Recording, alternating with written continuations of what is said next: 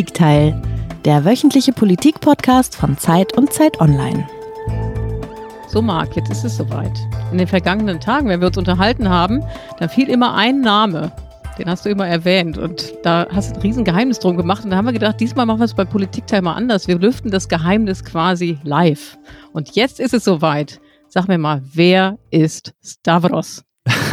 okay, jetzt, jetzt überfährst du mich tatsächlich. Ähm, jetzt wird es ganz schön persönlich. Ich habe dir vor, vor ein paar Tagen erzählt, dass ich dir unbedingt erzählen muss, was mir mein guter Bekannter Stavros erzählt hat. Und das soll ich jetzt hier vor allen Leuten tun? Ja, dachte ich.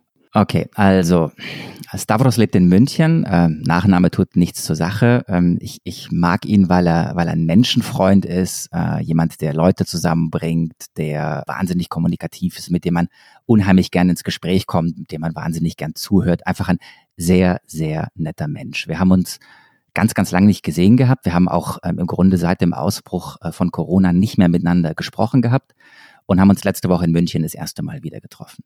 Ähm, waren zum Mittagessen verabredet, äh, zum Lunch. Äh, wir, wir, wir sehen uns, wir kommen aufeinander zu, wir begrüßen uns ohne Handschlag, ohne Umarmung. Und er sagt als allererstes, Marc, Marc, ich bin ein wahnsinniger Fan äh, vom Politikteil. Ich höre deinen Podcast jedes Mal. Und ich bin, ich bin äh, größer geworden, kannst dir vorstellen, ich bin ein paar Zentimeter gewachsen. Und dann schiebt Stavros einen zweiten Satz nach. Er sagt, ich höre den Podcast jedes Mal, beim Einschlafen. Und dann, dann ist mir die Kinnlade runtergefallen und ich glaube, er hat es auch gemerkt, dass mir die Kinnlade runtergefallen ist und er hat dann gleich gesagt, nein, nein, nein, also nicht zum Einschlafen, sondern beim Einschlafen und beim Einschlafen eben, weil, weil man sich so wahnsinnig gut konzentrieren kann, weil man zur Ruhe kommt und weil dieses Konzept ein Gast, eine Stunde sich wirklich einlassen, weil das so am Ende so eines Tages ihm wirklich was bringt und dann war ich ein bisschen versöhnt und das wollte ich dir unbedingt erzählen und das ist die Geschichte von Stavros.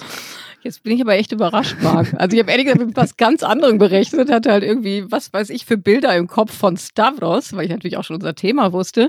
Also wir haben natürlich heute ein Thema, was den Stavros auf jeden Fall wachhalten wird. Es ist auf jeden Fall ein Thema, was mich sehr beschäftigt im Privaten. Ich glaube, das ist bei ganz vielen Leuten so.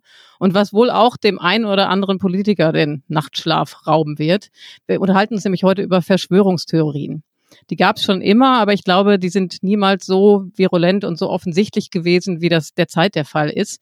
Und zwar seitdem die Pandemie uns heimgesucht hat, seitdem Corona über das Land und über die Welt kam. Also da gibt es, reden Leute davon, dass das Virus überhaupt nicht existiert oder dass es eine Erfindung der Pharmaindustrie ist oder dass es eine der gängigsten Theorien eigentlich, dass Bill Gates, also der Microsoft-Gründer mit seiner Frau, dieses Virus erfunden haben, um die Weltherrschaft zu übernehmen und dann alle Leute zwangs zu impfen und so weiter. Ja, Marc, und das ist unser Thema heute. Darüber reden wir in der nächsten Stunde. Willkommen beim Politikteil, liebe Hörer. Ich bin Marc Brost, ich bin der Politikchef der Zeit aus Berlin.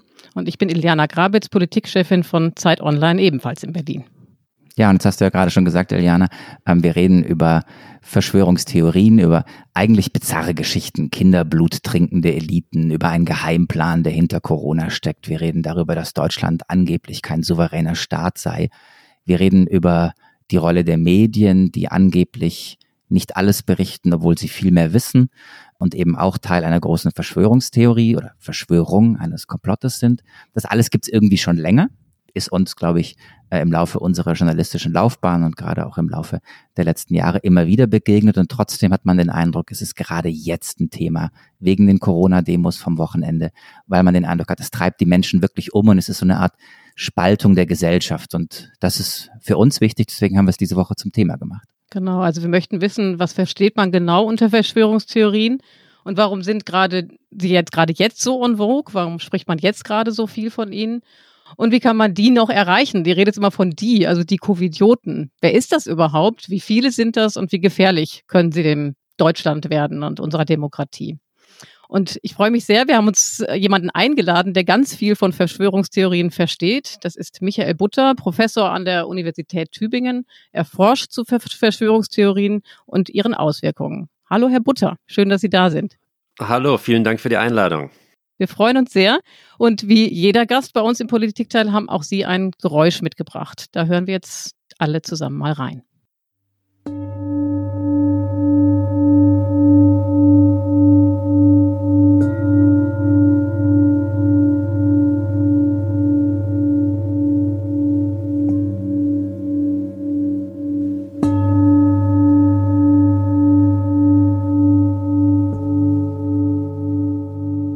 Also ich bin gleich ganz äh, entspannt. Es erinnert mich an Saunagänge und ähnliches. Herr Butter, warum haben Sie das mitgebracht, das Geräusch? Ich muss sagen, an Saunagänge erinnert es mich nicht. Ich habe es mitgebracht, weil mich diese Klangschale ähm, sofort erinnert, sofort Assoziationen weckt mit dem Thema Esoterik, Esoteriker, so ein bisschen links äh, mystisch angehaucht. Und das ist ja so eine große Frage, die sich gerade ganz viele Leute stellen. Wie kann es sein, dass Leute, die aus diesem Milieu kommen, in Berlin demonstrieren gegen die Corona-Maßnahmen Seite an Seite mit Menschen, die offensichtlich vom ganz anderen politischen Spektrum kommen, die also ganz rechts nicht nur angehaucht sind, sondern ganz offensichtlich ganz stark rechts sind. Das ist die große Frage, über die wir jetzt in der Stunde reden wollen, Herr Butter. Kurzer Versuch einer vorläufigen Antwort, bevor wir in der Stunde tiefer eintauchen. Was bringt diese Leute dazu, zusammen mit anderen, ganz anderen auf die Straße zu gehen? Ich glaube, es ist ein gemeinsames Dagegen im Moment, eben gegen die Corona-Maßnahmen, gegen die Politik der Bundesregierung, gegen auch, glaube ich, das äh, System der repräsentativen Demokratie und das alles verbunden durch den gemeinsamen Glauben an Verschwörungstheorien zu Corona. Die können, das haben wir gerade schon gehört in der Anmoderation, sehr unterschiedlich sein. Denen ist aber eben immer gemein, dass sie sagen, die offizielle Version, das, was uns die Politik und die Wissenschaft und die Medien erzählen, das stimmt nicht. Und darauf können sich diese unterschiedlichen Gruppen gerade einigen und deshalb in einer Praxis des Protestes zusammenkommen. Corona ist ein unglaublicher Trigger für das, was äh, Ihr Themengebiet ist, nämlich die Verschwörungstheorien. Und wir erleben das äh, nun tagtäglich und wir sehen es im Fernsehen, wir sehen die Bilder, wir, wir hören es, uns begegnet es uns überall äh, im Internet, auf Facebook und so weiter.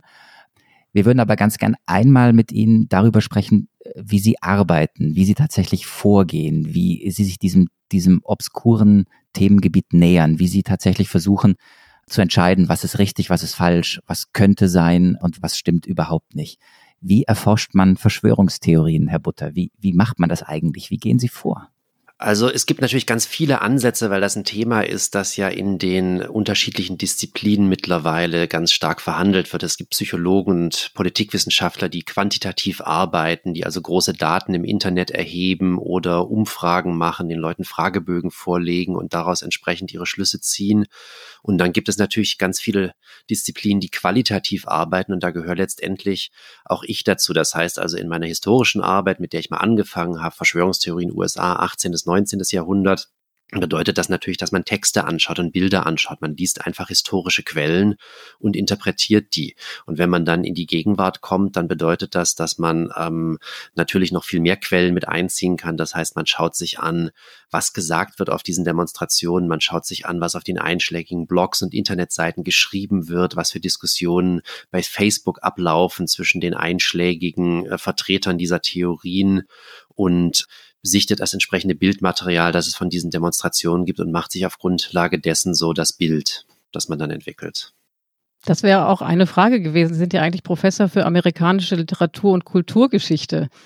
Was hat das damit zu tun? Sie haben jetzt schon gesagt, Sie haben eben in den Quellen im 18. und 19. Jahrhundert geforscht, sind auf äh, Verschwörungstheorien gestoßen. Trotzdem, also sind Sie immer noch Amerikanist oder sind Sie inzwischen eher ein äh, Weltverschwörungstheorie-Experte? Also ich bin immer noch ganz stark Amerikanist. Es ist nur so, dass also ganz viel von der Arbeit, die ich natürlich als Amerikanist mache, jetzt nicht so interessant ist für die Öffentlichkeit. Das heißt, ich beschäftige mich ganz viel mit der Literatur der frühen Republik und der Kolonialzeit. Ich äh, arbeite gerade sehr viel zu früh im amerikanischen Drama vor dem Bürgerkrieg, beschäftige mich mit Filmen und Fernsehserien und solchen Dingen. Was Verschwörungstheorien angeht, hat sich aber mein Fokus in den letzten Jahren einfach erweitert. Der war so bis 2013, 14 ganz stark äh, auf die amerikanische Kultur beschränkt.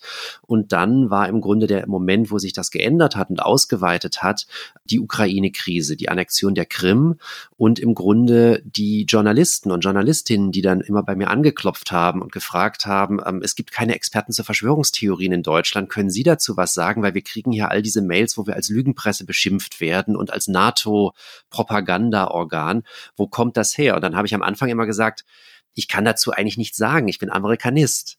Und dann haben die gesagt, ja, aber es gibt, wir finden wirklich niemand anderen, der sich damit beschäftigt. Vielleicht können Sie ja doch was sagen. Schauen Sie sich das doch mal an. Und dann habe ich mir das angeschaut und habe gesagt, naja, ich sehe da schon Parallelen zu dem, was ich aus der amerikanischen Kultur kenne, natürlich auch aus der Gegenwart. Ich sehe da auch die Versatzstücke von Verschwörungstheorien, die in den USA zirkulieren. Und so kommt man dann dahin. Und dann war ich irgendwann so weit, dass ich viele dieser Fragen so oft beantwortet hatte, ähm, dass ich gedacht habe, jetzt könnte ich auch ein Buch darüber schreiben, das eine allgemeine Einführung ist. Und gleichzeitig habe ich mit dem Kollegen aus Manchester einen Antrag geschrieben für ein EU-Projekt, das die europäische Forschung zu Verschwörungstheorien synthetisiert hat. Das ist ein Projekt, das jetzt dieser Tage ausläuft, war durch Corona nochmal verlängert worden, in dem über viereinhalb Jahre 160 Wissenschaftlerinnen und Wissenschaftler aus mehr als 40 Ländern alles zusammengetragen haben, was sie so zu Verschwörungstheorien wissen. Und deshalb bin ich im Grunde jetzt wirklich so ein Weltverschwörungstheorie Theoretiker, könnte man sagen. Und trotzdem erlauben Sie mir nochmal äh, eine zweifelnde oder vielleicht konkretisierende Nachfrage. Unsere ganze Sendung wird sich heute mit Zweifeln beschäftigen und der Frage, was, was ist wahr, was ist nicht wahr, ähm, was ist gewiss und was ist ungewiss. Und deswegen werden wir ab und zu auch ein paar zweifelnde Fragen stellen und Dinge hinterfragen, Iliana und ich.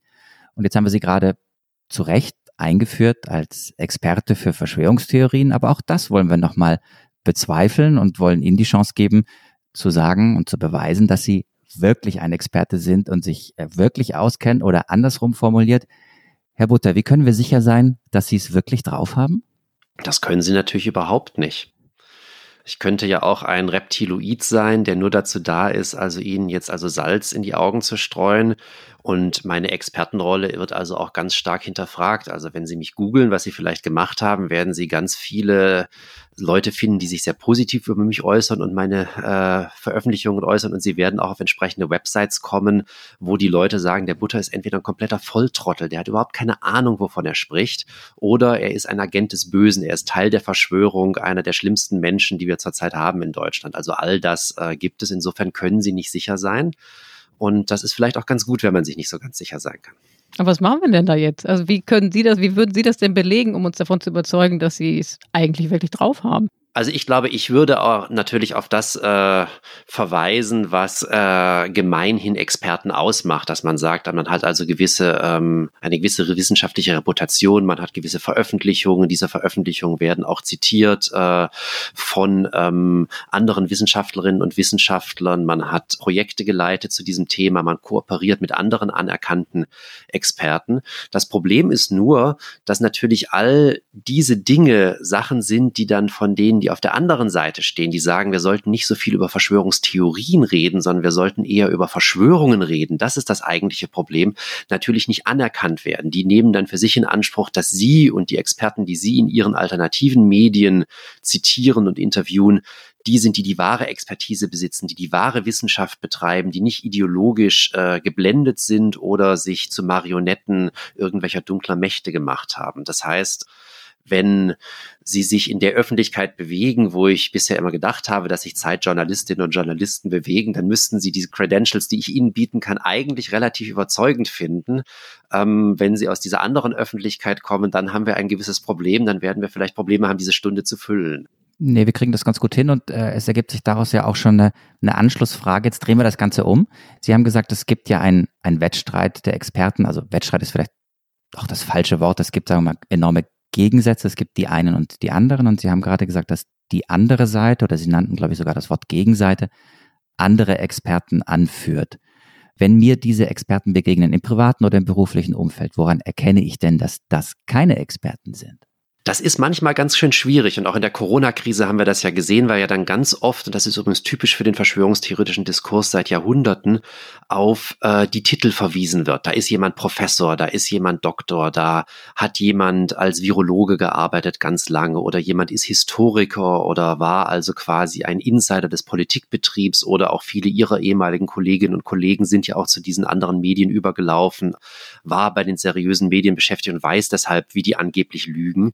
Das ist ganz, ganz schwierig. Das heißt, an der Person kann man das vielleicht gar nicht immer festmachen, sondern man muss es, glaube ich, eher an dem festmachen, was die Menschen sagen und wie sie argumentieren. Und da ist es so, dass man dann durchaus unterscheiden kann zwischen berechtigtem Zweifel, kritischem Nachfragen und eben dem Verbreiten von Verschwörungstheorien, weil Verschwörungstheorien eben bestimmte strukturelle und rhetorische Charakteristika aufweisen, an denen man sie identifizieren kann. Und da komme dann wieder ich quasi als ein Textwissenschaftler ins Spiel, weil das eben was ist, was äh, im Grunde das mein ureigenstes Metier dann ist. Jetzt hat man derzeit den Eindruck, dass eigentlich nie so viel über Verschwörungstheorien geredet wurde wie zuvor. Also, ne, also im Moment mit den äh, Corona-Demonstrationen ist es in den Medien, die Politik beschäftigt sich damit. Ist das eigentlich so ein neues Phänomen? Gab es die schon früher? Sie gab sicherlich schon früher. Die Frage ist, ist es eigentlich mehr geworden?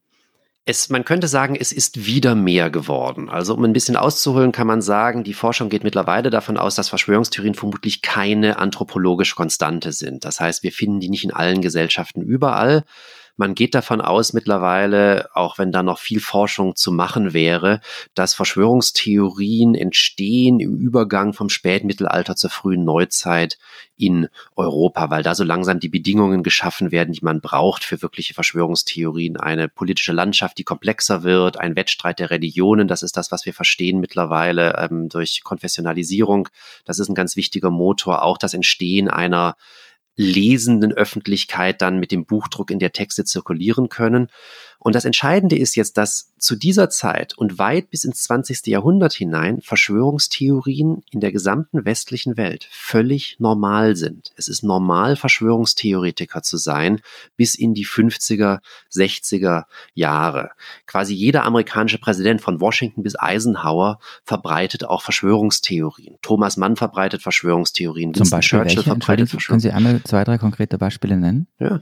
Abraham Lincoln ist überzeugt, dass es ein groß angelegtes Komplott der Befürworter der Sklaverei gäbe, um die Sklaverei in den ganzen USA einzuführen und eventuell auch auf die weiße Arbeiterklasse auszudehnen. In einer seiner berühmtesten Reden, der vom geteilten Haus 1858, beschuldigt er den amtierenden Präsidenten, dessen Vorgänger, den Vorsitzenden des obersten Gerichtshofes und einen wichtigen demokratischen Politiker aus dem Repräsentantenhaus, quasi die Strippenzieher hinter diesem Komplott zu sein und alle Ereignisse der letzten Jahre so manipuliert zu haben, haben, dass äh, die Geschichte unweigerlich darauf zuläuft. Und noch ein Beispiel aus der Neuzeit? Weil Sie sagten bis in die 50er?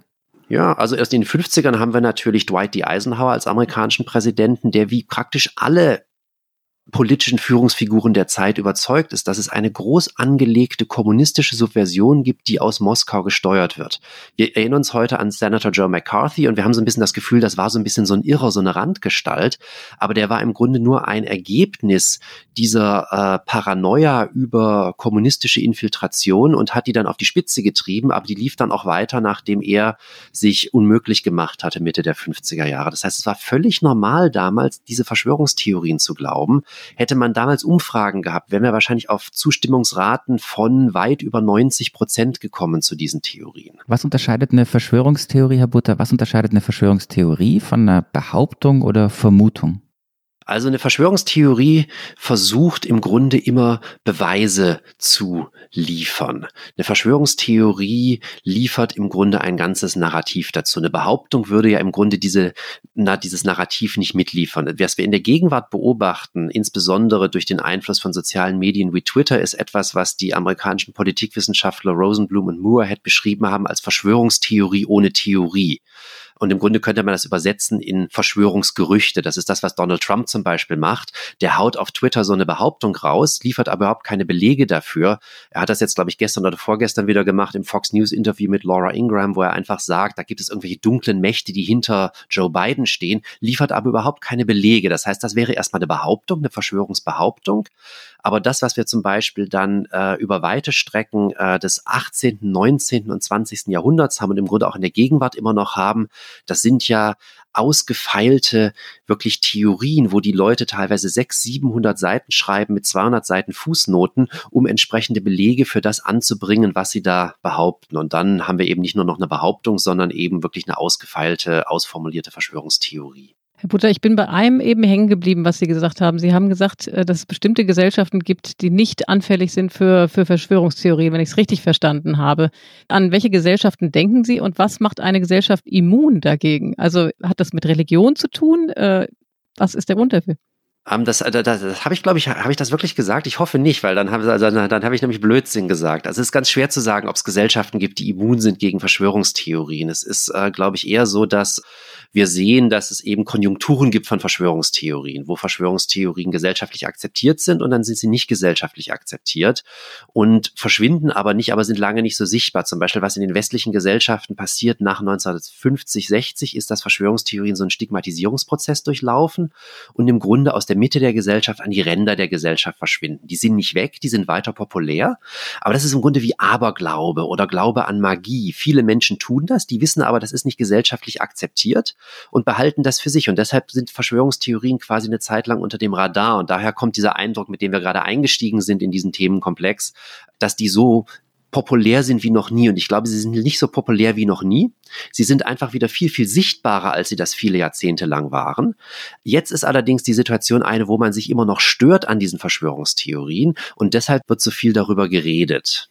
Also ich glaube nicht, dass es Gesellschaften gibt, die per se immun sind gegen Verschwörungstheorien. Also ich glaube, in allen modernen Gesellschaften finden wir Verschwörungstheorien. Wir wissen auch, dass wir in der Gegenwart Verschwörungstheorien in allen Kulturen auf der Welt finden. Egal, ob wir nach Asien schauen, nach Afrika oder Südamerika schauen, überall zirkulieren Verschwörungstheorien, oft sogar noch deutlich mehr als in westlichen Gesellschaften, wo die eben immer noch so ein Stigma tragen, das entstanden ist in der zweiten Hälfte des 20. Jahrhunderts. Wie hoch ist der Anteil von Menschen in Deutschland, die an Verschwörungstheorien glauben? Kann man das quantifizieren?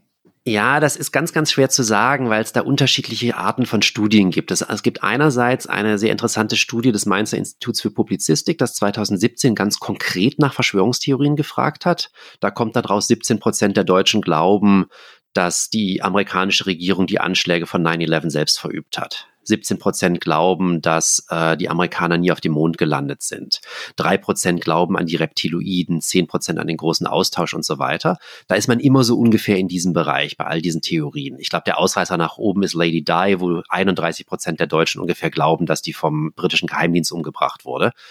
Und dann gibt es Studien, die eher nach so einer Verschwörungsmentalität fragen, wie die äh, Psychologen das nennen. Und da gibt es die Mitte-Studie der Ebert-Stiftung von 2019, wo das erstmal abgefragt wurde. Und da haben auf die Frage, glauben Sie, dass es irgendwelche dunklen Mächte gibt, die auf Einfluss auf die Politik nehmen? So ungefähr war das formuliert. 49 Prozent der Deutschen gesagt ja oder eher ja ich halte als jemand, der qualitativ arbeitet, ähm, diese Art zu fragen für sehr problematisch äh, weil wir aus einer Reihe von Untersuchungen wissen, da sagen dann auch Leute ja, die das eigentlich gar nicht glauben, die jetzt aber nicht naiv darstellen wollen. Da sagen Leute ja, die eher an sowas wie Lobbyismus denken, was natürlich real ist und keine Verschwörungstheorie. Und deshalb muss man das, glaube ich, so gegeneinander aufrechnen, diese konkreten Studien und diese eher so verallgemeinernden Studien. Und dann würde ich schätzen, dass man in Deutschland vielleicht auf so ein Viertel kommt bis maximal ein Drittel der Menschen, die anfällig sind. Also eine beträchtliche Anzahl von Menschen, aber doch deutlich weniger als diese mehr als 90 Prozent, die wir wahrscheinlich vor 100 oder 200 Jahren hatten und auch noch deutlich weniger als die 50 Prozent der Amerikaner, die an mindestens eine Verschwörungstheorie glauben, wie wir aus aktuellen Studien wissen. Sie haben gesagt, es ist eine beträchtliche Zahl von Menschen, die anfällig ist für äh, Verschwörungstheorien. Welche Menschen sind das genau? Sind es eher Frauen als Männer oder andersrum sind es eher Männer als Frauen? Sind es eher die ältere Leute als jüngere und sind es vielleicht vor allen Dingen Menschen, die sich als Verlierer fühlen? Es sind jetzt ganz viele interessante Faktoren, die Sie genannt haben. Also wir können erstmal psychologisch sagen, dass es so ist, dass man recht eindeutig sagen kann, in der Gegenwart, in der westlichen Welt sind Menschen für Verschwörungstheorien anfällig, wenn sie sich ohnmächtig fühlen, also so einen Machtverlust erlitten haben oder das Gefühl haben, sie haben keinen Einfluss auf politische Entscheidungen. Oft geht es auch nur um das Gefühl. Und Menschen, die schlecht mit Unsicherheit und Ambivalenz umgehen können. Und das erklärt auch die Popularität von Verschwörungstheorien in der Corona-Krise. Also warum so viele, die vorher schon andere Verschwörungstheorien geglaubt haben, darauf direkt angesprochen sind, weil das natürlich eine Zeit fundamentaler Unsicherheit war. Was so demografische Faktoren angeht, ist es ein bisschen komplizierter. Da kann man wirklich immer nur Tendenzen festmachen. Aber da kann man auch sagen, und das bestätigen eine Reihe von quantitativen Studien und auch qualitativen Studien, Männer sind anfälliger für Verschwörungstheorien als Frauen, und zwar signifikant. Und das hat vermutlich damit zu tun, dass Verschwörungstheorien Antworten auf Krisen von traditioneller Männlichkeit. Also Verschwörungstheorien verhandeln letztendlich dann Ereignisse wie Globalisierung oder ähm, in der Corona-Krise solcher Dinge wie eben Jobverlust, äh, Hinwendung zu äh, Kurzarbeit, die traditionelle männliche Rollen wie Beschützer und Versorger einfach in Frage stellen. Und deshalb sind Verschwörungstheorien für Männer dann eine Antwort darauf, um da besser damit klarzukommen. Das beobachten wir in der gesamten westlichen Welt. Wir wissen auch, dass der Bildungsgrad einen Einfluss hat mittlerweile mittlerweile, dass nämlich mit höherem Bildungsgrad die Neigung zu Verschwörungstheorien sinkt. Allerdings, und das ist was, was die quantitativen Studien nicht abfragen können, weil die eben immer nur rein formal in Fragebögen fragen, äh, BA, MA, Abitur, Realschule und so weiter, scheint es so zu sein, dass es vor allem auch darauf ankommt, was man denn gelernt hat. Also es sieht so aus, dass Menschen, die in der Schule oder im Studium oder halt sonst irgendwo mit sozialwissenschaftlichen Einsichten in Berührung gekommen sind, weniger anfällig sind für Verschwörungstheorien als Menschen, die das nicht hatten. Vermutlich, weil diese sozialwissenschaftlichen Theorien, zum Beispiel Habitustheorien, die erklären, warum Menschen handeln, als hätten sie sich abgesprochen, dabei haben sie sich gar nicht abgesprochen, eben eine Alternative bieten zu diesen verschwörungstheoretischen Erklärungen, Erklärungen gesellschaftlicher und politischer Prozesse, die vielleicht so ganz intuitiv einleuchtend sind. Und das erklärt zum Beispiel auch was, was all meine Kollegen in der, auf der gesamten Welt und auch ich anekdotisch immer beobachten, nämlich dass eine Vielzahl der Zuschriften, die wir kriegen von Verschwörungstheoretikern, gebildeten Verschwörungstheoretikern, von Ingenieuren kommen. Aber das sind natürlich Menschen, die in dem, was sie gelernt haben, in einem Bereich arbeiten, wo alles perfekt wie ein Rad ins andere greifen muss. Das heißt, das muss perfekt durchgeplant sein, das muss perfekt durchorganisiert sein, sonst funktioniert die Maschine nicht oder sonst funktioniert das andere nicht, was man da gebaut hat. Und wenn man dann aber natürlich diese Idee, es ist alles perfekt geplant, überträgt auf gesellschaftliche Prozesse, landet man natürlich relativ schnell wieder bei verschwörungstheoretischen Erklärungen. Insofern Bildung ist wichtig, aber es kommt vor allem darauf an, eben was man äh, gelernt hat. Und schließlich sieht es auch so aus, dass tendenziell alte Menschen etwas anfälliger sind für Verschwörungstheorien als junge Menschen. Was die Anfälligkeit für Verschwörungstheorien im Internet angeht, gibt es auch ein, zwei quantitative Studien, die das beschäftigen, äh, die das bestätigen. Das mag damit zu tun haben, dass eben ältere Menschen nicht unbedingt aufgewachsen sind mit dem Internet und äh, vielleicht dann manchmal doch noch mehr Schwierigkeiten haben. Man kann es aber auch ähm, anders erklären, wenn man sich nämlich anschaut, was Verschwörungstheorien machen. Das ist nämlich ja so, dass Verschwörungstheorien eigentlich immer so eine gewisse Nostalgie transportieren. Das haben sie mit dem Populismus gemeint, so eine Nostalgie für eine Vergangenheit vor der Verschwörung, die in dieser Art und Weise vielleicht nie so richtig existiert hat, die eher eingebildet ist, aber um irgendwas so nostalgische Gefühle zu empfinden, ich glaube, das geht einfach leichter mit 40 oder 50 als mit 20 oder mit 15. Und insofern sieht man eben schon mehr Männer als Frauen, nicht unbedingt der höchste Bildungsgrad, oft das Gefühl von abgehängt sein, gewisse Nostalgie und dann sieht man natürlich auch, warum Verschwörungstheorien zum Beispiel in populistischen Bewegungen so weit verbreitet sind, weil wir da eine ganz große Überlappung jetzt schon sehen, wenn man nur diese Faktoren aufzählt. Bevor wir, äh, Iliana, in die einzelnen Theorien einsteigen und bevor wir auch ein bisschen gucken, was ist Zweifel und was ist wirklich Unsinn, was kann man wegschieben, wie zum Beispiel Reptiloiden und wo muss man vielleicht forschen und gucken, ob nicht doch was dahinter stecken könnte. Und bevor wir über die Rolle von uns Journalisten reden, ist es Zeit für unsere Rubrik. Wollen wir es diese Woche ein bisschen früher machen? Ja, finde ich super. Mach mal. Okay, wir haben eine, wir haben eine Rubrik, Herr Butter. Ich, ich glaube, Sie kennen sie als äh, Hörer des Politikteils, eine Rubrik, in der wir Klischees und Generalisierungen hinterfragen wollen. Wir haben uns hier im Politikteil den anderen Blick vorgenommen. Wir wollen auch Zweifel äußern. Wir wollen Zweifel zulassen und wir wollen eben immer wieder fragen, ob man die Dinge nicht auch ganz anders sehen kann, als sie gemeinhin diskutiert werden. Wir wollen also ganz bewusst ein paar Klischees brechen. Das ist unsere Rubrik, die Flop 5. Die kommt sonst immer im späteren Verlauf oder am Ende des Gesprächs, um nochmal ein bisschen was aufzumachen und äh, sozusagen das Gespräch abzurunden. Aber ich glaube, diesmal passt es am Anfang und deswegen hier unsere Rubrik, die Flop 5.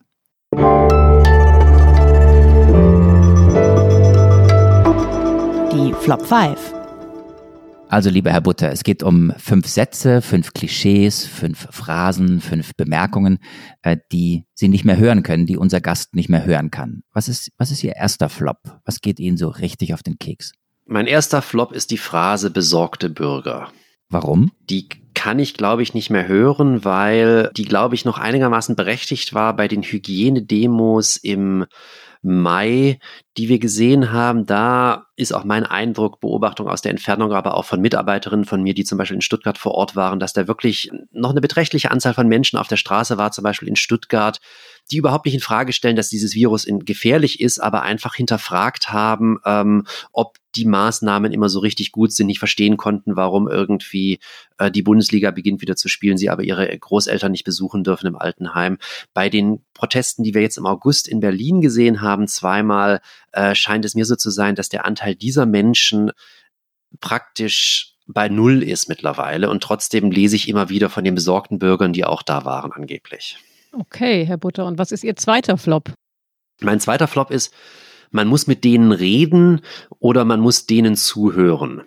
Weil dieses Dehnen, davon hatten wir es vorhin ja auch schon mal, das ist dann so verallgemeinernd und das macht eben aus einer sehr heterogenen Gruppe da eine ganz homogene Gruppe. Und da können wir vielleicht später noch drauf eingehen. Ähm, es gibt Verschwörungstheoretiker, äh, mit denen ist es ganz, ganz schwierig zu reden. Da muss man eher Fragen stellen. Und es gibt welche, wo man wirklich also auf die offensiv zugehen kann. Aber was in den allermeisten Fällen nicht passieren wird, ist, dass man irgendjemanden überzeugt, wenn man quasi auf so eine Gruppe von denen zugeht. Also ich bin überhaupt nicht gegen Dialog und gegen Zuhören. Ich glaube, man muss da einfach nur weiter differenzieren, als das in dieser Phrase transportiert wird. Vertiefen wir gleich nach den Flop 5, glaube ich, darüber ein bisschen besprechen, ob es die Verschwörungstheoretiker gibt. Aber davor noch ganz kurz der dritte Flop, Herr Butter.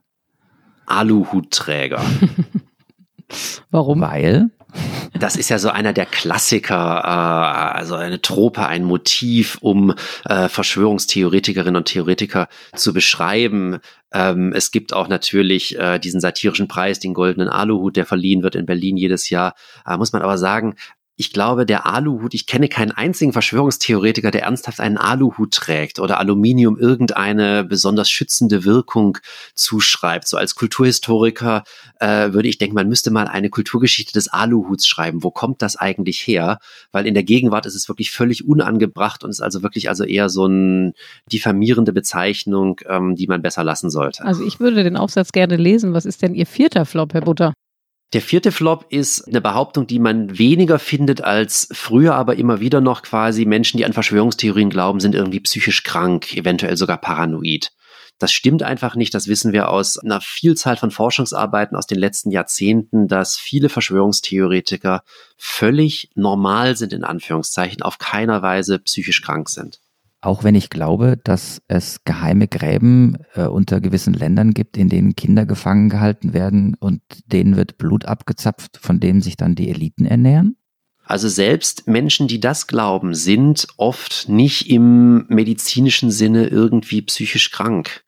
Das, sondern in anderer Hinsicht also quasi vollkommen ähm, vollkommen normal. Es gibt natürlich auch unter Verschwörungstheoretikern wirklich in Anführungszeichen Spinner, Menschen, die wirklich also paranoide Wahnvorstellungen haben.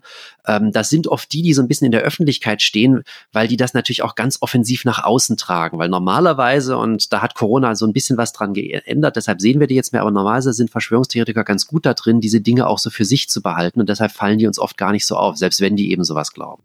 Und der fünfte Flop, die fünfte Phrase oder die fünfte Beschreibung, die Sie nicht mehr hören können. Das ist im Grunde so eine ganze Reihe von Begriffen, die in den letzten Monaten verwendet worden sind, so als angeblich bessere Alternative zum Begriff Verschwörungstheorie und Verschwörungstheoretiker, also Verschwörungsfantasien, Verschwörungsmythen und Verschwörungsmythiker, Verschwörungserzähler dann, Verschwörungsgläubige. Warum sträuben äh, Sie sich dagegen, gegen die Alternative?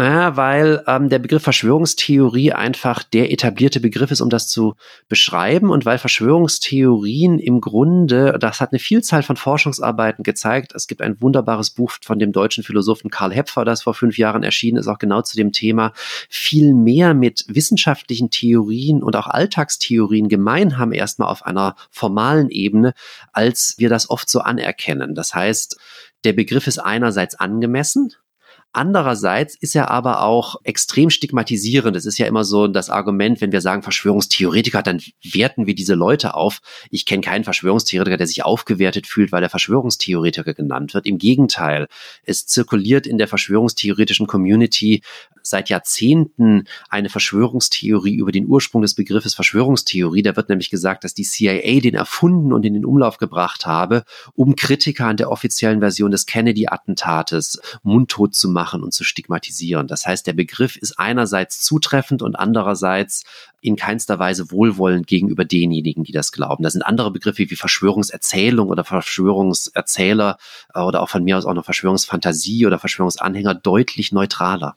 Herr Butter, fünf sehr interessante Flops und über jeden einzelnen, glaube ich, könnten wir jetzt ganz viel reden. Ich würde gerne beim zweiten Flop einhaken. Ich hoffe, ich habe richtig gerechnet, Marc. Es war der zweite Flop. Äh, Flop Sie haben gesagt. Ja, wir haben doch schon festgestellt, äh, dass du viel besser in Mathematik bist. Ich habe ehrlich gesagt überhaupt nicht gerechnet. Ich habe nur noch zugehört. Genau, das ist ein kleiner Insider, Herr Butter. Wir haben so einen kleinen Wettbewerb laufen, wer besser in Mathematik ist und ich bin natürlich besser. Aber das müssen wir nachher nachprüfen. Ich glaube, es war der zweite Flop.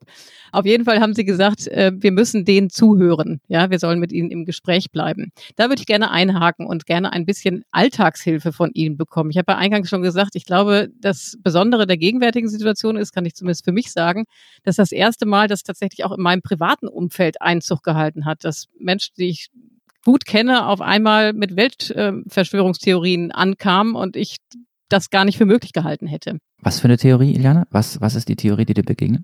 Oh ja, beispielsweise sowas, äh, was ich eingangs gesagt hatte mit Melinda und Bill Gates, ne? Also, dass die uns jetzt alle zwangsimpfen wollen und uns äh, Chips einsetzen wollen, ne? Beispielsweise. Oder dass wenn ich dann mit den Toten argumentiere in Italien und darauf verweise, wir können doch froh sein, dass Deutschland sehr viel mehr gemacht hat und vielleicht auch aufgrund der Maßnahmen der Bundesregierung sind wir jetzt in so einer äh, privilegierten Situation, dass wir vergleichsweise wenig Infektionszahlen haben dann sagt der Gegenüber, na ja, aber die Zahl der Toten, das ist doch getürkt, das stimmt doch gar nicht. Da sind doch alle Toten reingerechnet worden. Das sind doch gar nicht die Corona-Toten. Ne? Also all diese Dinge.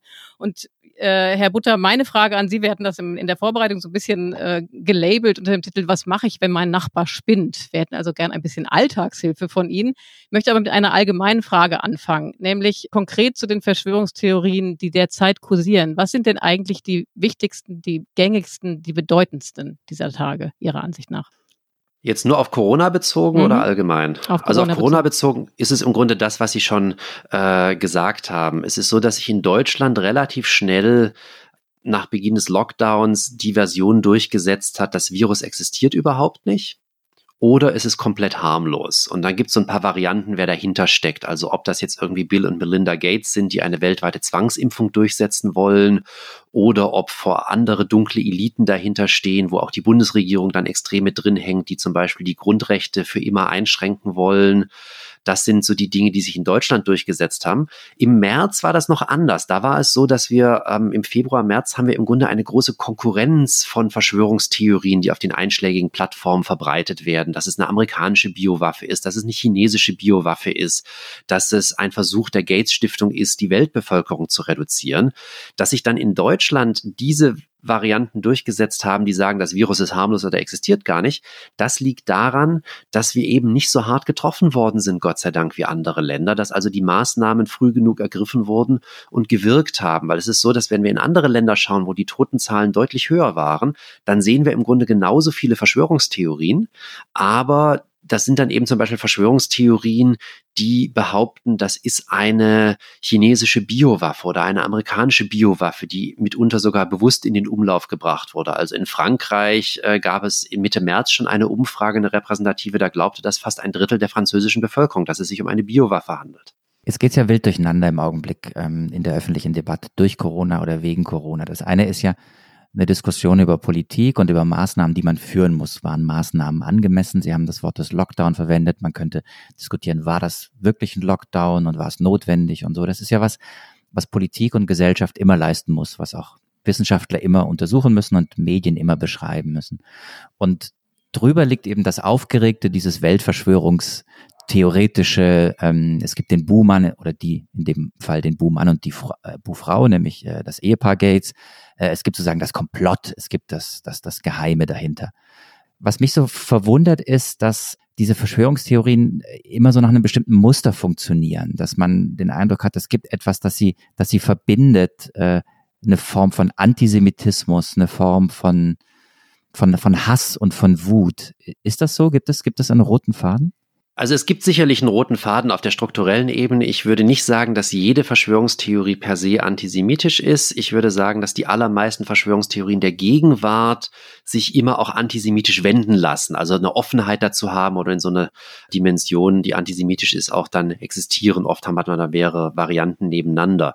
Was aber alle Verschwörungstheorien verbindet, ist eben natürlich immer die Frage nach dem Boomern, weil natürlich alles immer auf menschliche Akteure zurückgeführt werden muss. Also Verschwörungstheorie kann sich nicht vorstellen, der Verschwörungstheorie Verschwörungstheoretiker eben auch nicht, dass Dinge einfach durch Zufall passieren, dass durch Zufall ein Virus von einem Tier auf einen Menschen überspringt und dann dieses Virus äh, von Mensch zu Mensch übertragen werden kann und dann nicht eingedämmt werden kann, sondern quasi die gesamte Welt äh, mehr oder weniger lahmlegt. Der Verschwörungstheoretiker sieht da immer intentionales Handeln und deshalb stellt er immer die Frage, cui bono, wem nützt das? Denn wenn das alles intentional ist, dann muss derjenige oder diejenigen, die davon profitieren oder vermeintlich profitieren, in der Logik der Verschwörungstheorie auch diejenigen sein, die dahinter stecken.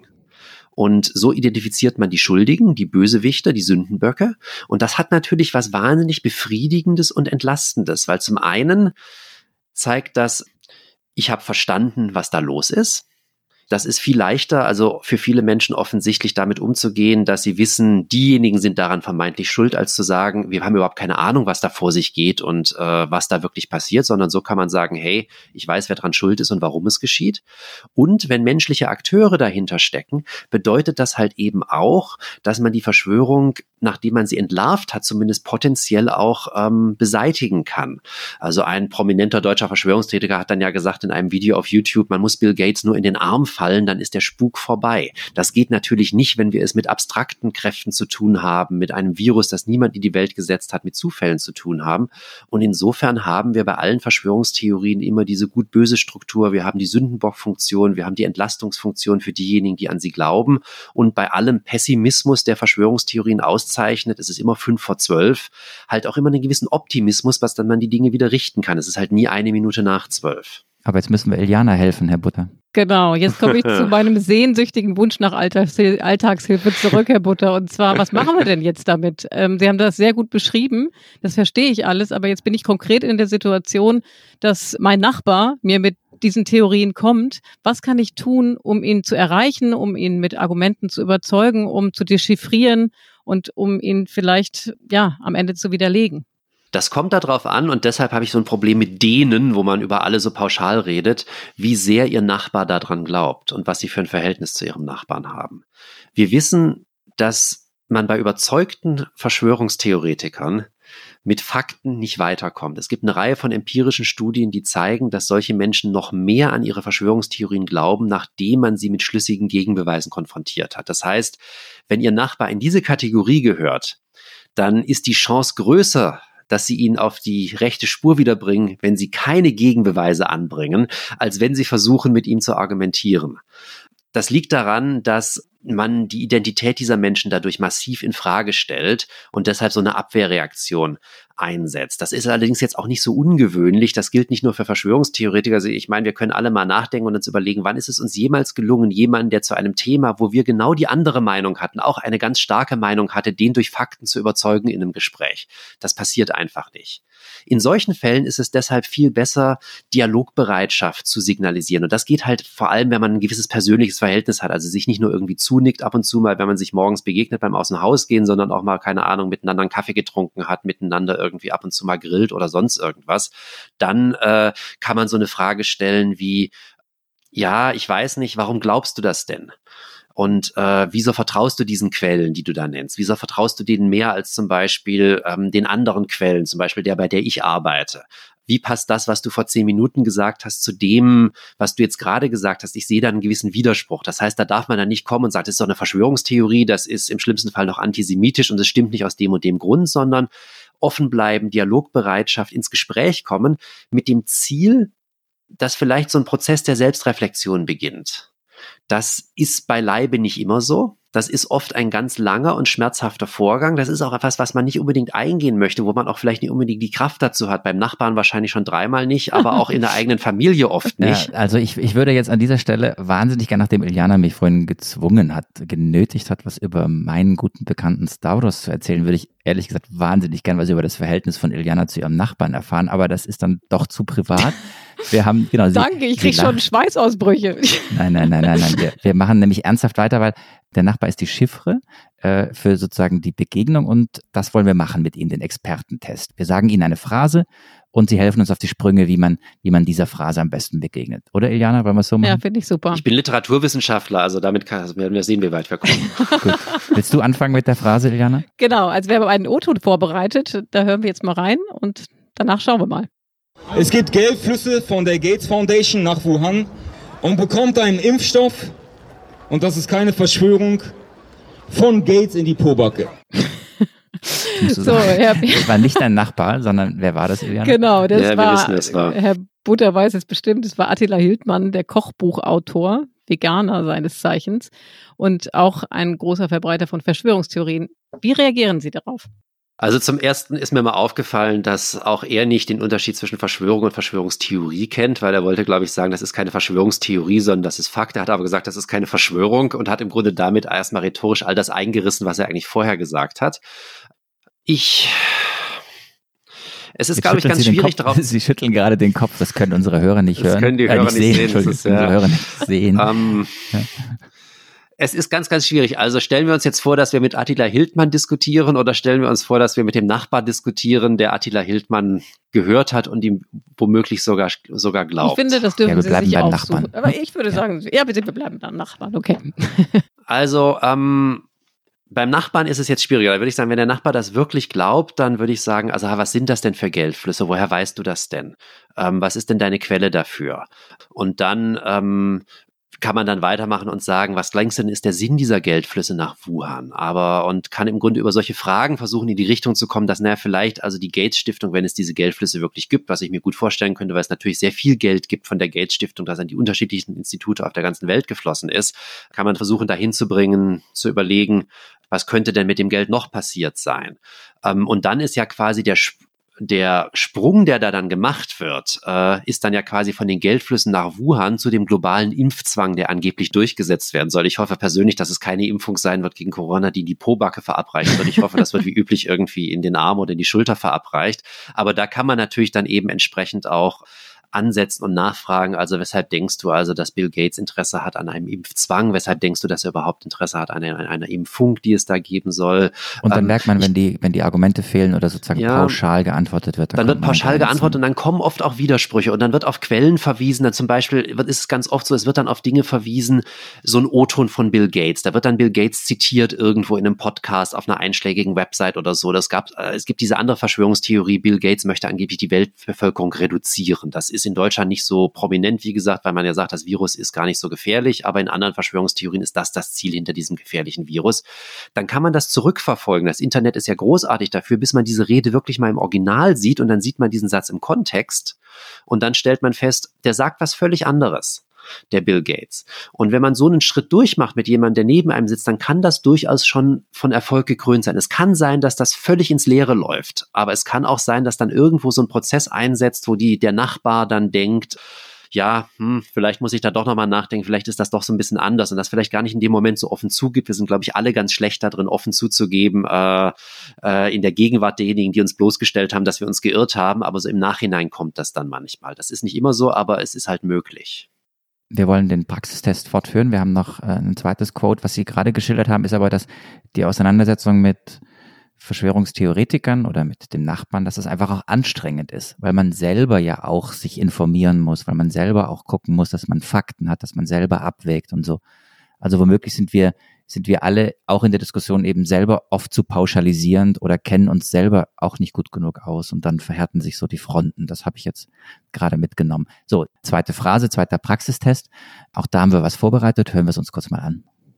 Seit Monaten ist bekannt und das Wissen für jeden Menschen verfügbar, dass die Regierung zu Corona nicht die Wahrheit sagt, sondern, nach allem, was wir heute wissen, ein faschistisches Dauernotstandsregime zu etablieren trachtet – das auf die Abschaffung der Freiheitsrechte, die Abschaffung des Bargeldes, die Zerstörung des Mittelstandes und der Arbeiterrechte abzielt. Dies einzig zum Nutzen von Online-Handelsgiganten, Pharmakonzernen und antidemokratischen Staatsstrukturen wie etwa der Europäischen Union und der NATO. Zahllose Menschenrechtsverletzungen sind seither geschehen. Die Taten des Corona-Lockdown-Regimes zählen bereits heute zu den umfassendsten Verbrechen gegen die Menschlichkeit der gesamten Menschheitsgeschichte. Das war Anselm Lenz. Ich weiß nicht, ob Sie ihn erkannt haben, äh, Herr Butter. Das ist der Mit Mitorganisator der Hygienedemos und das ist aus dem der Tagesdosis. Das ist ein Podcast auf der Seite Ken FM, die von Ken Jepsen betrieben wird. Ähm, was würden Sie auf ihn reagieren oder bleiben wir bei unserem Nachbarn, wenn Herr Nachbar mit diesen Argumenten kommt? Wenn Herr Nachbar mit diesen Argumenten kommt, kann man auch beginnen, Fragen zu stellen. Wenn dann nämlich sowas gesagt wird, pauschalisierend wie es ist seit Monaten bekannt, dann kann man fragen, warum ist das denn bekannt? Woher wissen wir das denn? Also wo sind die Belege dafür? Und dann kann der Nachbar erstmal kommen. Dann kann er natürlich mit dem anfangen, was da meistens unter der Tagesdosis verlinkt ist oder schon also im Text selbst verlinkt ist, wenn man auf diese äh, entsprechende Seite geht und kann sich das anschauen.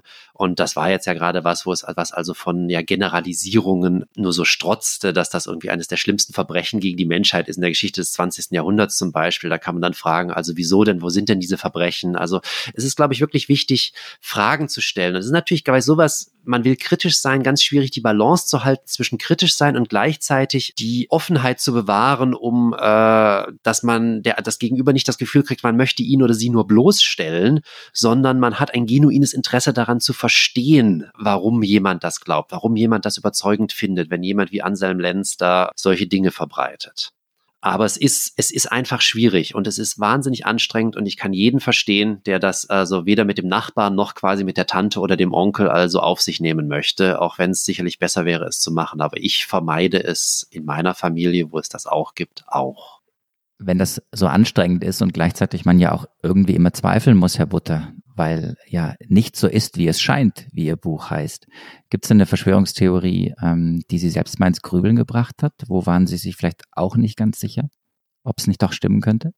Also die erste Verschwörungstheorie, mit der ich jemals bewusst in Berührung gekommen war, das war die Mondlandungsverschwörungstheorie. Das war 1999. Ich habe in England studiert. Das Uni-Magazin hatte einen großen Bericht darüber, dass die Mondlandung nie stattgefunden hat. Ich habe den gelesen und war völlig baff, dass ich das nie erfahren hatte. Hab umgeblättert und dann kamen die ganzen Gegenbeweise. Aber für ungefähr 30 Sekunden war ich komplett überzeugt von der Mondlandungsverschwörungstheorie. Und es gibt Momente, da möchte ich glauben, dass die Amerikaner ein Alien irgendwo im Keller haben und das äh, geheim halten. Und ich glaube prinzipiell alles, was irgendwo Schlimmes über die FIFA berichtet wird. Ähm, ohne irgendwelche Beweise, einfach Anschuldigungen. Da bin ich also Anhänger jeder Verschwörungstheorie, die es da gibt. Also Sie sind nicht nur Verschwörungstheorie-Experte, äh, sondern auch Fußballfan weil Sie jetzt gerade die Rolle der Medien ansprechen und die Berichte, ähm, und Sie haben vorhin ja auch schon gesagt, man darf oder sollte nicht sagen, die Verschwörungstheoretiker. Und ein Wort wie Aluhutträger ist Ihnen zu pauschal. In dieser ganzen aufgeregten Situation und Stimmung, in der wir jetzt sind, wegen Corona und durch Corona, machen wir Journalisten uns es mitunter zu einfach? Recherchieren wir zu wenig? Kümmern wir uns zu wenig um eine andere Sicht? Stellen wir zu wenig in Frage? Ich glaube eigentlich nicht. Also ich, mein Eindruck ist, dass ähm, die Berichterstattung in der ganzen Corona-Zeit jetzt eigentlich insgesamt, zumindest in den Medien, denen ich aufmerksamer folge, ähm, sehr gut war und eigentlich auch relativ ausgewogen und differenziert war. Äh, insofern, dass ich da fand, dass da eigentlich schon relativ schnell auch die Stimmen zu Wort gekommen sind von seriösen Wissenschaftlern, die gesagt haben, naja, vielleicht also ist das ein bisschen anders, vielleicht müsste man das anders sehen, da könnte man an Herrn Streeck denken, man könnte aber auch an andere Leute denken. Okay, ich schieße noch eine Frage nach. Ähm, wir sind in der kuriosen Situation, ja. dass der Wissenschaftler die Medien verteidigt und äh, der Journalist ein bisschen Medienkritik machen will. Aber nochmal konkret. Ihr letztes Buch hieß Nichts ist, wie es scheint.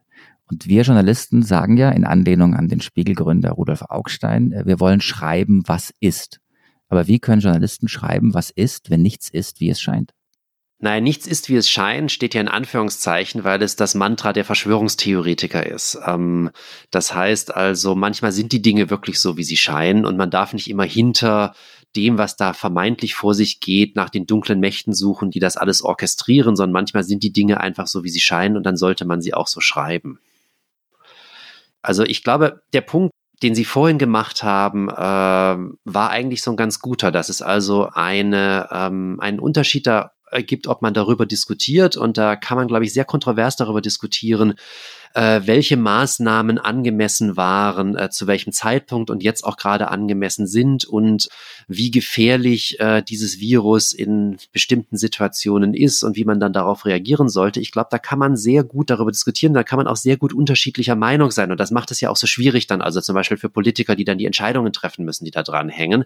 Aber ich glaube halt, dass es darunter wirklich einen Grundkonsens geben muss, der eben sagt, dieses Virus existiert und dieses Virus ist halt nicht nur eine harmlose Grippe, sondern ganz offensichtlich ist es für manche Bevölkerungsgruppen und äh, in manchen Fällen also extrem gefährlich. Und auf dieser Grundlage kann man dann eine sinnvolle Diskussion darüber führen, wie man damit umgeht. Und dann muss man die Dinge, die sich widerstreiten, auch wissenschaftliche Erkenntnisse durchaus abwägen und miteinander ins Verhältnis setzen. Also ich, und da sieht man auch, dass wir alle so ein bisschen natürlich dazu neigen, erstmal die Dinge zu glauben, vielleicht, die uns selbst genehm kommen. Also ich habe zwei kleine Kinder, der Lockdown oder wie wir es auch nennen wollen, die Schließung der Kita hat mich hart getroffen äh, über Monate und hat die hart getroffen. Das wird anderen hier vielleicht auch so gehen in der Runde. Deshalb habe ich von Anfang an eher den Stimmen zugeneigt, die gesagt haben, naja, vielleicht sind Kinder gar nicht so kleine Kinder die großen Träger dieser Pandemie, auch zu einem Zeitpunkt vor drei Monaten, als das noch überhaupt nicht so äh, sicher war, wie es sich jetzt also in den neuesten Studien abzeichnet und als äh, wissenschaftlichen Konsens herausbildet. Das sieht man ähm, wir neigen alle dazu, unsere Dinge, die uns passen, bestätigt zu sehen.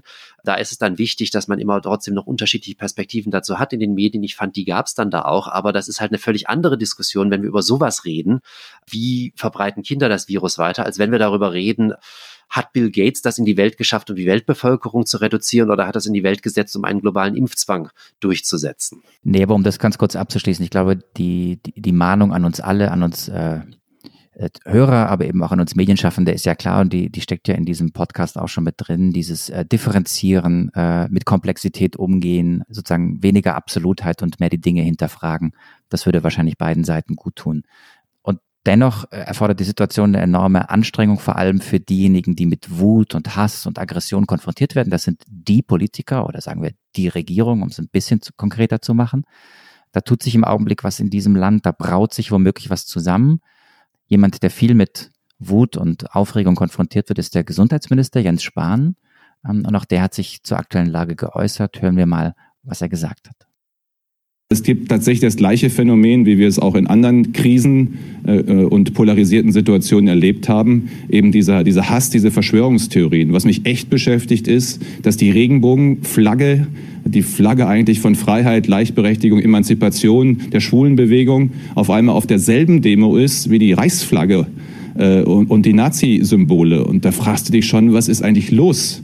Äh, mit manchen jedenfalls, äh, dass da auf einmal solche Bewegungen sich gemein machen und irgendwie was Gemeinsames finden. Äh, entweder sehen wir da was nicht oder die sehen da was nicht, aber das ist schon eine Entwicklung, die mich besorgt. Sehen wir da was nicht, Herr Butter, oder sehen die da was nicht?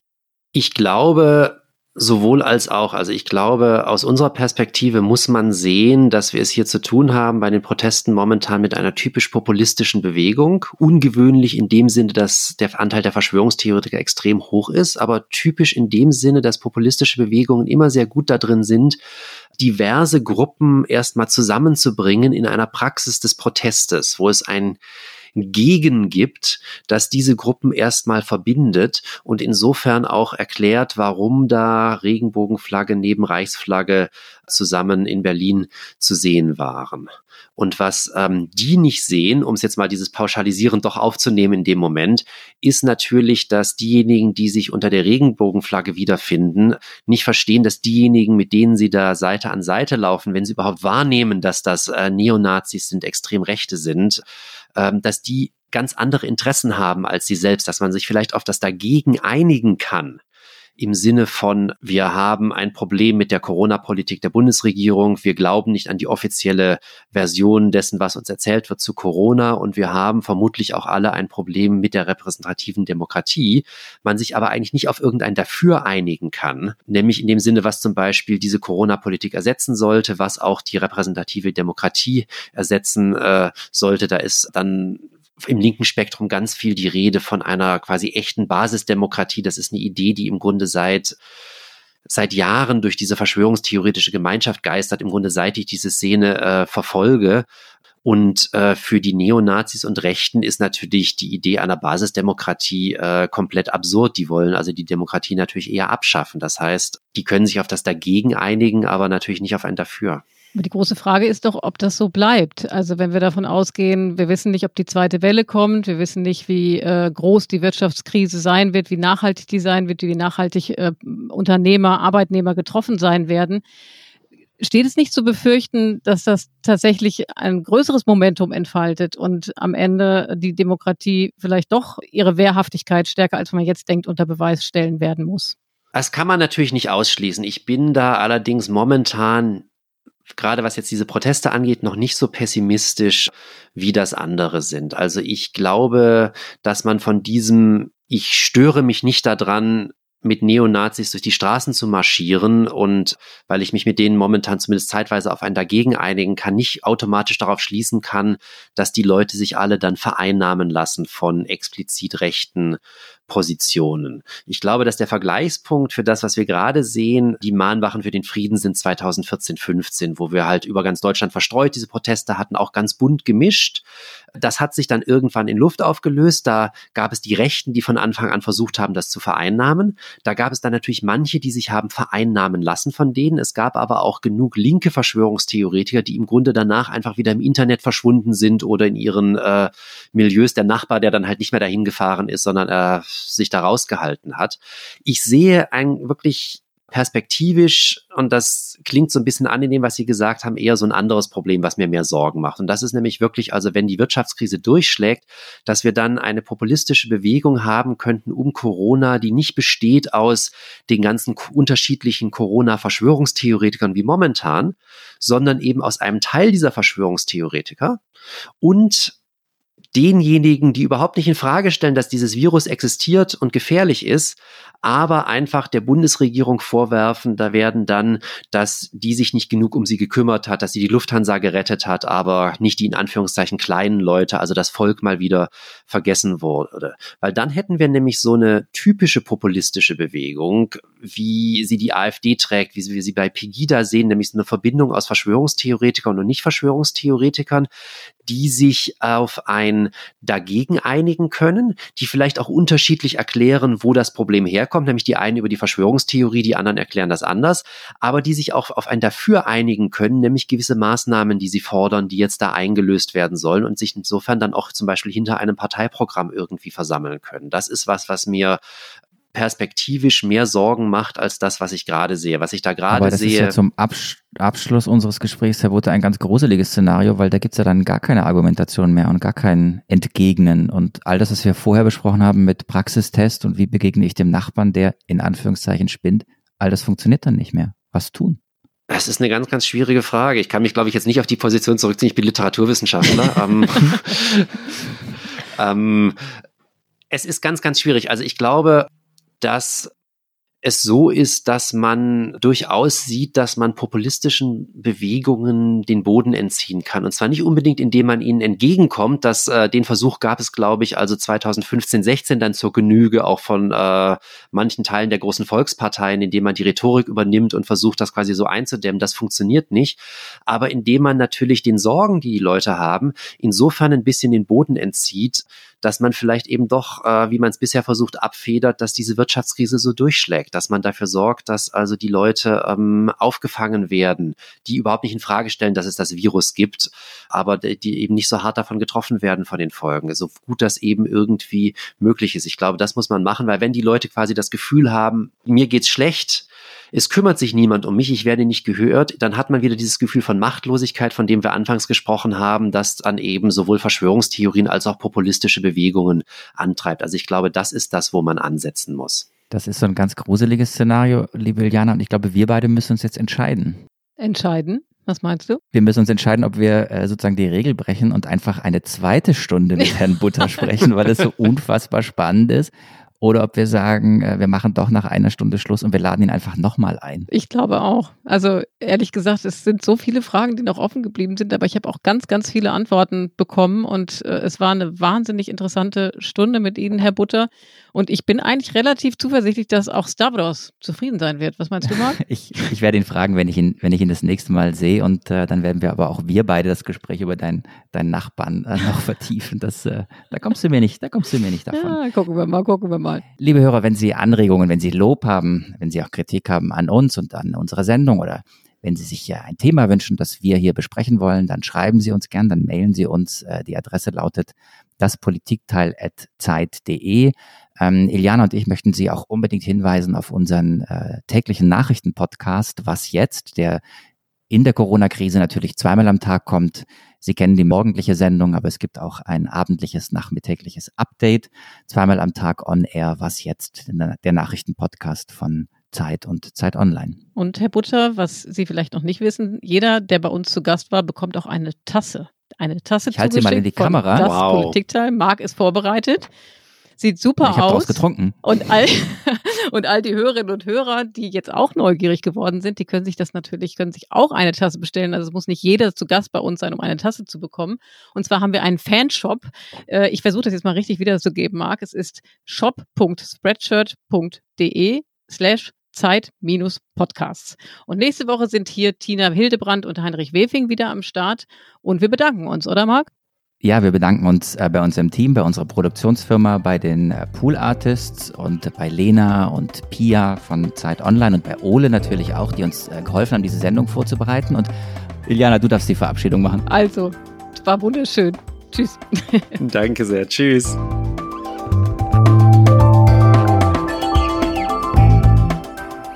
Das Politikteil ist ein Podcast von Zeit und Zeit Online, produziert von poolartists.de.